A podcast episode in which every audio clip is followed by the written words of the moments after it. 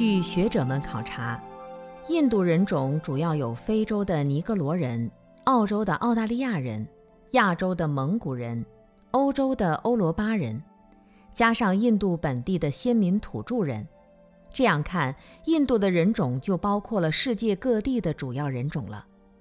这些外来进入印度的移民，最终构成了印度的混血人种，错综复杂。现在，印度有一百多个民族。总人口大约有十亿左右，其中斯坦族人占百分之三十，孟加拉族人占百分之二十，这两个大的民族占有一半的比例。混血人种复杂是印度人种的最大特点。从医学和遗传基因学看，也是可以证明混血儿要比一般的人聪明，往往会把父母亲的优点适当的继承下来。印度人就有这个鲜明的优点，无论是男人还是女人，满世界都是排在前列的美人。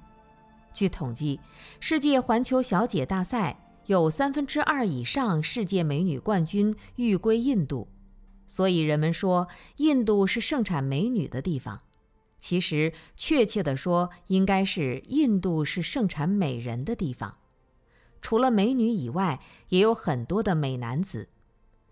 根据佛经记载，自佛陀释迦牟尼佛降生印度开始算，已曾有过七佛出现印度。这样看，这些出生在人间的佛陀都拥有一个美妙绝伦、无与比拟的身体和容貌，并得到了任何见到的人的敬仰，具有三十二相、八十种好，真是囊括了人世间一切美好庄严的总和。这从人种多渠道的来源上也得到了证明，而印度人的聪明智慧更是不可言喻了。印度教“犯我一如，犯天至上，天地万物从大梵天生”的教理被耶稣学到西方去，构成了西方国家的主要文化思想和宗教。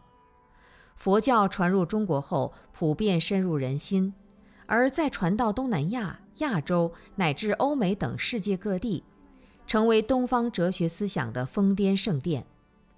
其传统的瑜伽健身方法又被现代人所喜爱，等等，都表明了印度文化的优越性，并且他们传播文化从不强迫人，以来学往教相结合的方式备受尊重，不像后来有些带着枪炮火药味的宗教文化。集聪明智慧与美丽善良于一身，还有慈悲和平的优秀品质，唯独印度特殊人种所致吧。